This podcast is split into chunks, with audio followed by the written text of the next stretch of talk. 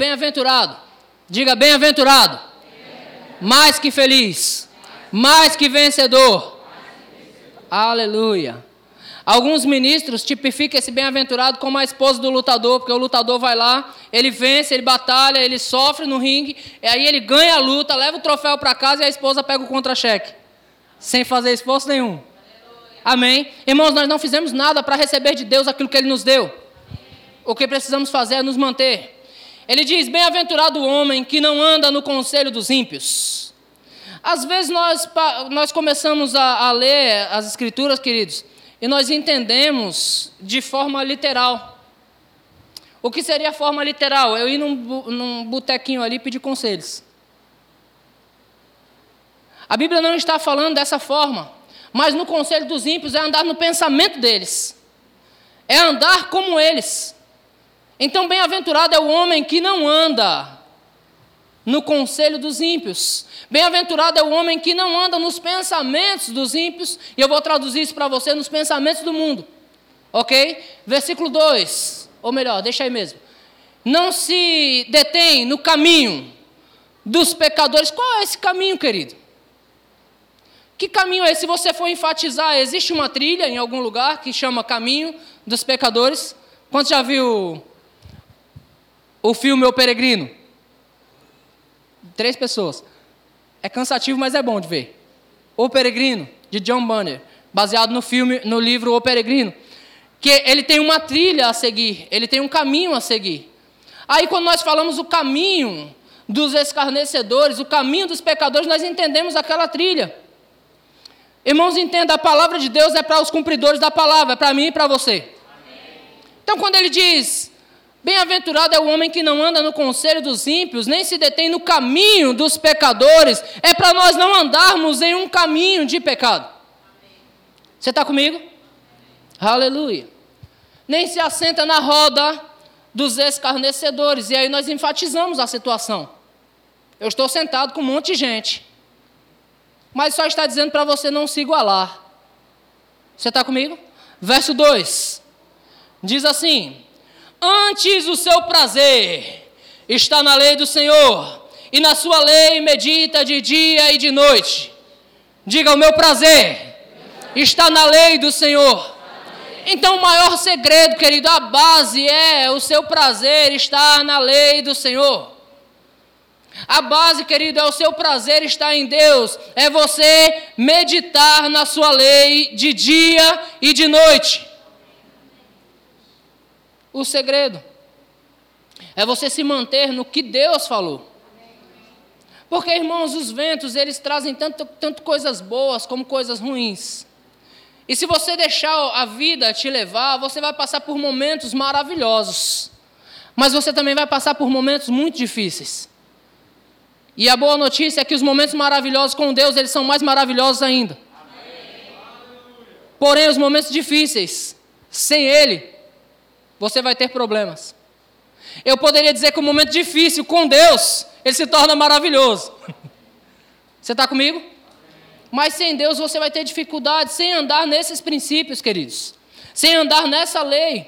E ele diz assim: Ele é como árvore plantada junto à corrente de águas, que no devido tempo dá o seu fruto a, e cuja sua folhagem não murcha, e tudo quanto ele faz será bem sucedido.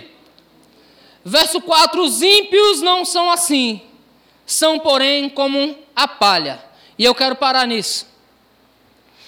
Irmãos, olha, olha a analogia que as Escrituras fazem a respeito de uma pessoa que anda com o seu prazer na lei do Senhor, a respeito de uma pessoa que tem o seu prazer na lei do Senhor e que medita na lei do Senhor, de dia e de noite, ele faz uma comparação, ele compara você com uma árvore plantada. Você concorda comigo que uma árvore plantada, ela tem raiz? E de repente agora eu esteja entrando no título da mensagem. Precisamos ser crentes com raiz.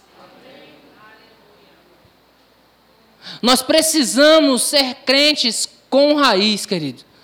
Porque ela, ela faz a, analogia, a mesma analogia ela faz com os ímpios, eles são como palha.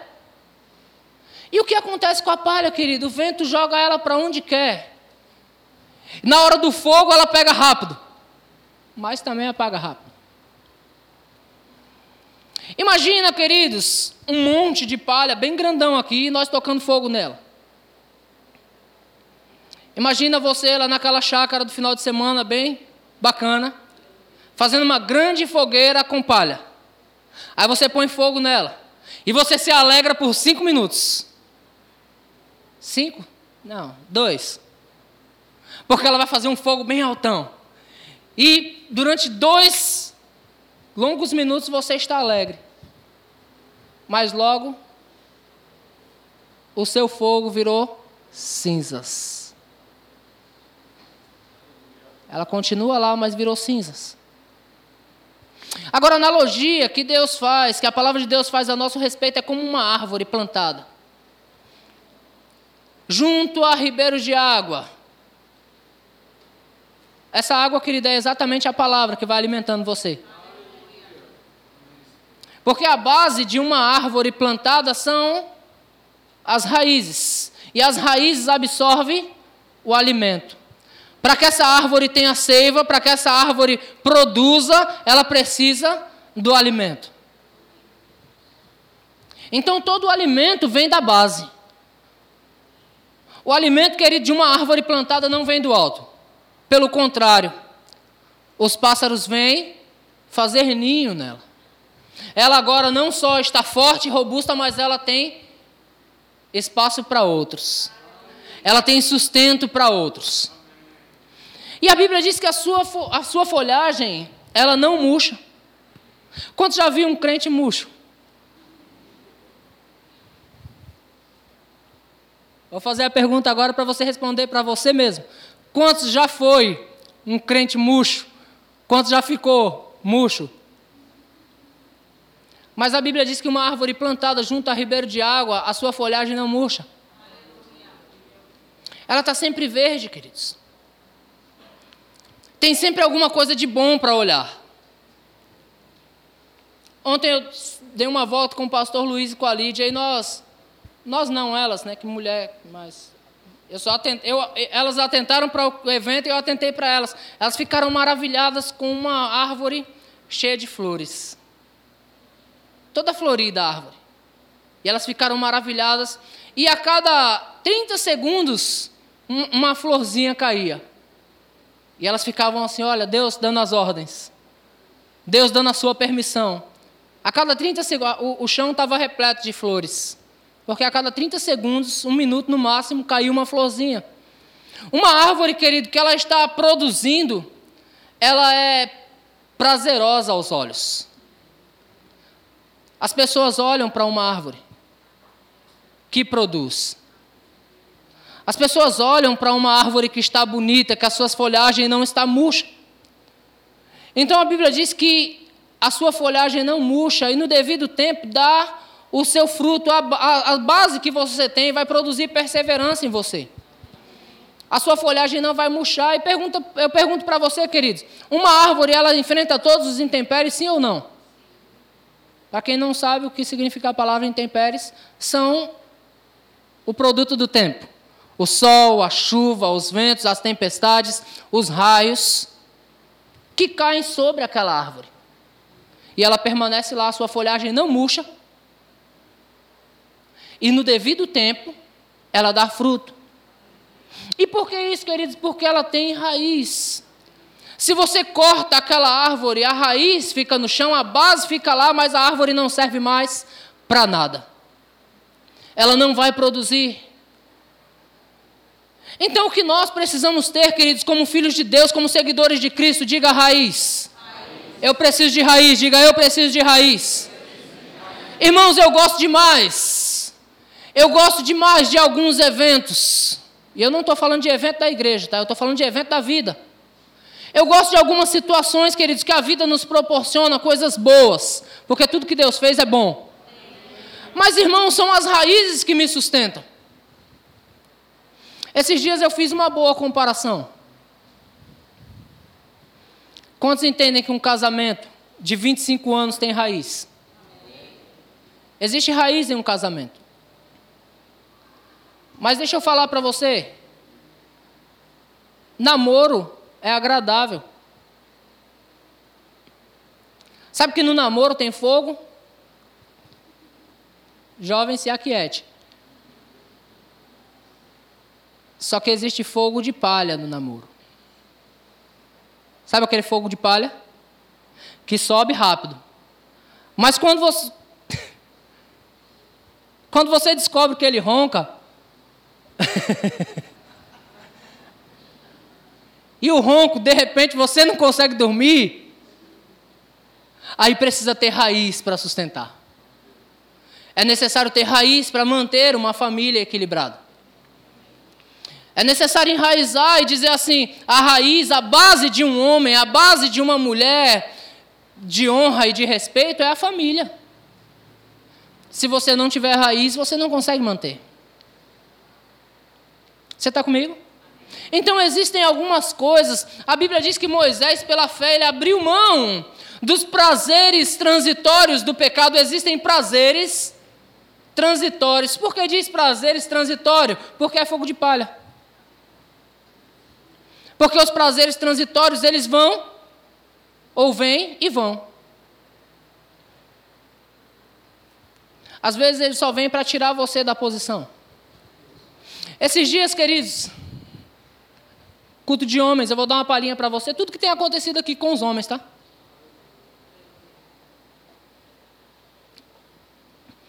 Nós tocamos numa, mensagem boa, que eu também recebi, eu compartilhei com os irmãos.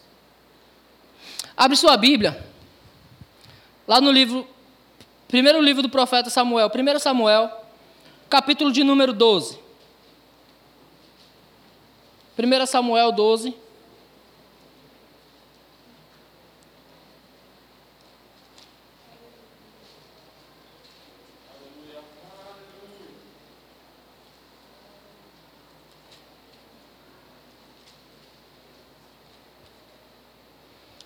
E é legal que eu não falo o versículo, porque eles não abrem e você procura na Bíblia.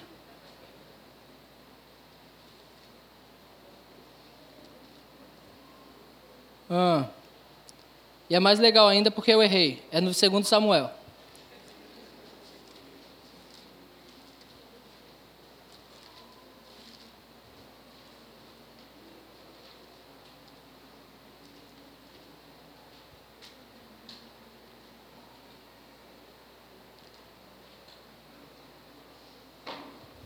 Capítulo de número 12. Você está comigo?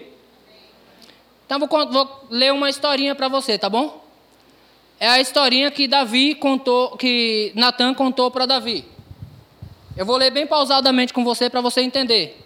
Capítulo 12, versículo de número 1 diz assim: O Senhor enviou Natan a Davi. Chegando Natan a Davi, disse-lhe: Havia numa cidade dois homens, um rico e o outro pobre. Presta atenção na história, tá bom? Havia dois homens numa cidade, um rico e o outro pobre. Tinha o rico ovelhas e gados em grande número, diga grande número. Mas o pobre não tinha coisa nenhuma, senão uma cordeirinha, e que comprara e criara, e que em sua casa crescia junto com os seus filhos, comia do seu bocado e do seu copo bebia, dormia nos seus braços e a tinha como filha.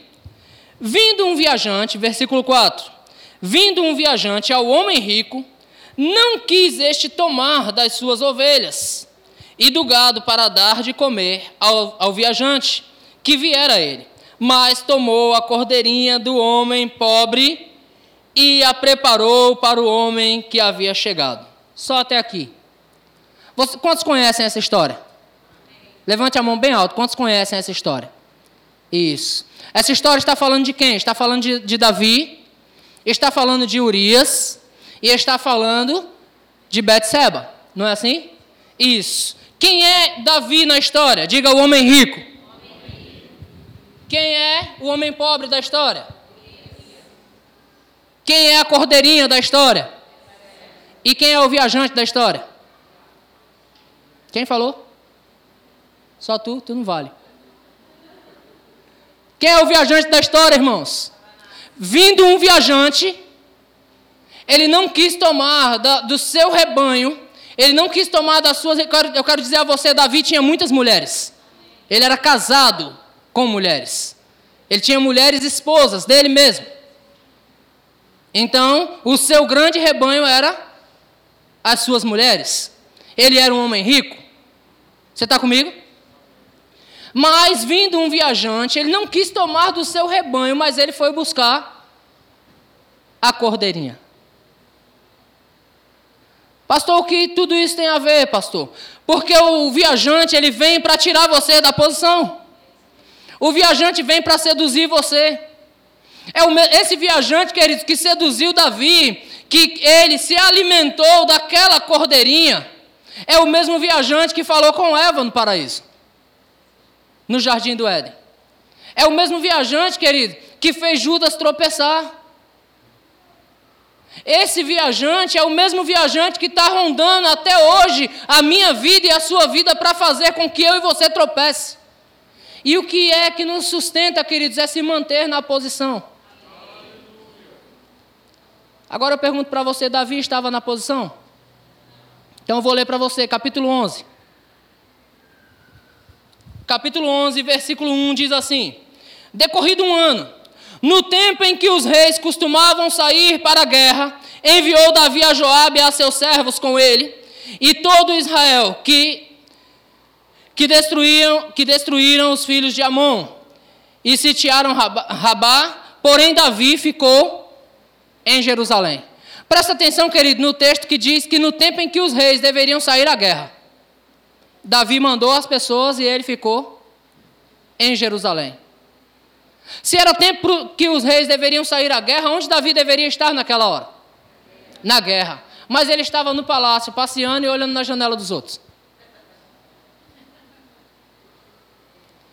E o viajante vem. E o viajante, ele se alimenta de pecado.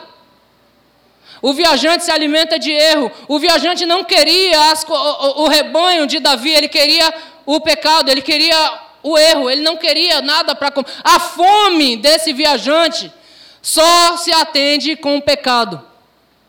E ele continua seduzindo pessoas. É necessário, querido, que você tenha base para que quando esse viajante vier, você faça exatamente como este aqui fez. Abre sua Bíblia em Mateus, no capítulo de número 4. Mateus 4.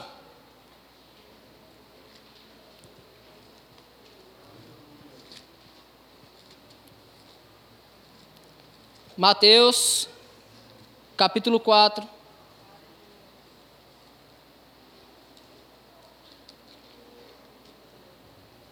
e verso de número 1. Diz assim: A seguir foi Jesus levado pelo Espírito ao deserto, para ser tentado pelo diabo. Irmãos, que negócio é esse? O Espírito levando Jesus para o deserto. Entenda, queridos, a Bíblia diz que Deus a ninguém tenta, porque ele não pode ser tentado. Mas situações virão na sua vida sempre, sempre acontecerá situação na sua vida, e às vezes, irmãos, nós estamos sendo preparados para algo maior. A Bíblia diz que como a águia desperta a sua ninhada, assim o Senhor faz conosco. A Bíblia é cheia de analogias boas, né? Como é que a águia desperta a sua ninhada, querido? Ela leva o seu filhote a um ponto mais alto da montanha, e quando chega no ponto mais alto, ela solta o filhote. E o filhote começa a cair desenfreadamente. E o que a águia está fazendo? Ensinando o filho a voar. Então a Bíblia diz: como, como uma águia desperta a sua ninhada, assim o Senhor, Ele faz conosco, mas Ele lança e Ele paira sobre ela. A águia ela paira sobre o seu filhote. E ela vai parando sobre o filhote, esperando que ele voe. E se ele não voar, ela o apanha nas suas asas e leva para cima outra vez. Aí a Bíblia diz que Jesus ele foi levado pelo Espírito ao deserto para ser tentado pelo diabo. E depois de jejuar 40 dias e 40 noites, ele teve fome. Se você quiser boas experiências com Deus, experimente. Jejuar 40 dias e 40 noites. Então o tentador, está vendo? É o mesmo viajante, queridos. É o mesmo viajante, só que nessa hora ele pegou alguém que estava no lugar certo, na hora certa. Nessa hora ele não pegou alguém que o Espírito deu uma direção e ele fez outra. Ele pegou alguém que foi guiado pelo Espírito. E aí, quando ele chega, ele faz a sua proposta. Em outras palavras, ele diz: Eu tenho fome. Eu quero comer. Eu me alimento do erro. Então ele tenta de todas as formas induzir Jesus ao erro. Então o tentador, aproximando-se, lhe disse: Se és filho de Deus, manda que essas pedras se transformem em pães. O que o tentador queria? Que Jesus duvidasse daquela voz que ele ouviu quando ele estava lá no Jordão sendo batizado, que veio um, o Espírito Santo desceu em forma corpórea de uma pomba e ouviu-se uma voz do céu dizendo: Este é o meu filho, em quem eu tenho prazer. Ouviu-se uma voz. Deus havia falado: Este é o meu filho. E tudo que o viajante queria é que ele tropeçasse. Se és filho de Deus, tentando colocar dúvida, queridos, no coração do, do autor e consumador da fé. O diabo tentando colocar dúvida no coração do autor e consumador da fé. Diga, ele perdeu? Então, queridos, quando o viajante vier, você tem essa opção. Se és filho de Deus, ordena que essa pedra se transforme em pães. Versículo 4: Jesus, porém, respondeu: Está escrito. Você percebe, querido, que o autor da vida ele tinha uma base. E qual era a base dele? A palavra. Está escrito. Jesus ele podia no, no primeiro minuto falar: Satanás, sai. Mas ele fez questão de usar a base que ele tinha. Ele disse: Está escrito, nem só de pão viverá o homem Está escrito. Irmãos, o diabo vai tentar você em todo tempo. Com situações. Esses dias aconteceu comigo. Eu fiz um comentário com minha esposa a respeito de um determinado problema, uma situação. E eu disse, rapaz, Deus é o dono disso, né? Eu me corrigi rápido, viu, irmãos? É, é, é bom quando o arrependimento vem rápido, para você se corrigir. Na hora que eu fiz o comentário, eu falei, Vanessa, eu não sei o que, que vai acontecer. Na mesma hora eu disse, Deus é o dono, né? Foi? Por que eu estou preocupado? Deus é o dono, irmãos. Porque o diabo vem com propostas, não vai dar certo. Você não vai conseguir, você vai perder. Irmãos, quem é o dono da sua vida? Deus é o dono da sua vida. Deus é o dono dos seus negócios. Deus é que cuida da sua saúde. Então, quando vier, querido, as situações, é necessário que tenhamos base. Eu gosto de dizer que o culto de domingo acaba no domingo. E a semana é entre você e Deus. A sua segunda-feira é você e Deus. Aí você chega na segunda-feira, problemas no emprego, aí as contas não param de aparecer, que elas são assombrosas, não é? Aí os preços das coisas aumentam, irmãos. Quando Deus chamou Moisés, Moisés, você vai libertar o povo. Primeira palavra de Moisés, Senhor, não sei falar bem, não. Aí Deus fala para Moisés: Moisés, quem é que fez a boca?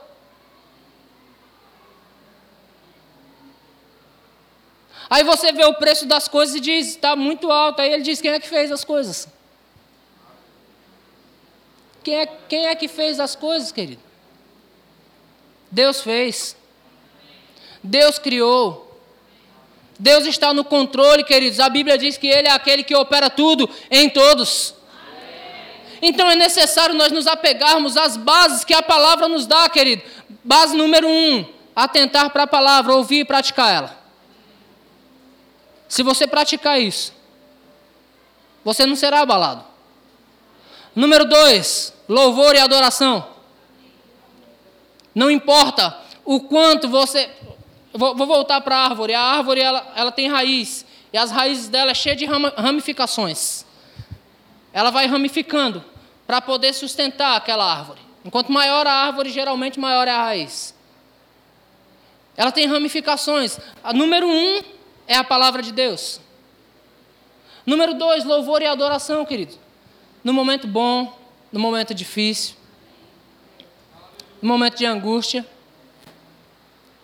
nós cantamos Te louvarei, não importam as circunstâncias. Quantos já cantaram chorando? o sangue dando na canela. E você louvando a Deus. Irmãos, isso mantém você de pé, essa é a base. Oração é a base, não tem, não existe cristão sem oração. Não existe seguidor de Cristo sem oração. O segredo é seguir a Jesus, como nos foi falado. O segredo é fazer o que ele fazia. A Bíblia diz que antes de escolher os seus discípulos, ele passou a noite no, no, no monte orando. Ele orava, retirou-se para a oração, retirou-se para orar, retirou-se para orar. Constantemente Jesus fazia orações. Aí às vezes nós queremos que coisas aconteçam, coisas mudem, às vezes nós queremos que situações mudem em nossa vida, mas nós não queremos tomar as atitudes básicas. Nós não queremos os alicerces da fé, que são obediência à palavra, louvor e adoração e oração, as bases do crente, querido. Você não vai a lugar algum sem isso. Porque essas três coisas, irmãos, estando na sua vida, ela vai te dar todas as direções. Você vai saber exatamente o que fazer amanhã, como fazer, com quem falar. As direções virão pela palavra e pelo Espírito. Pela palavra e pelo Espírito. Quando você estiver em obediência a essa visão, você receberá todas as direções pela palavra e pelo Espírito. Mas nós precisamos de bases. Irmãos, nós não podemos andar como os ímpios. Aí eu vou falar de algumas características que os ímpios andam. Tá bom?